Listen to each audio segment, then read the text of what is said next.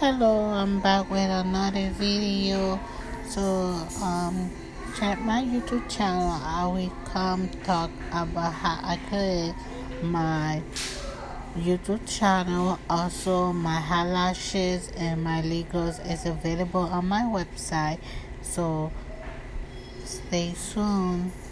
Give me a thumbs up and subscribe on my YouTube channel and share to your friend and your family.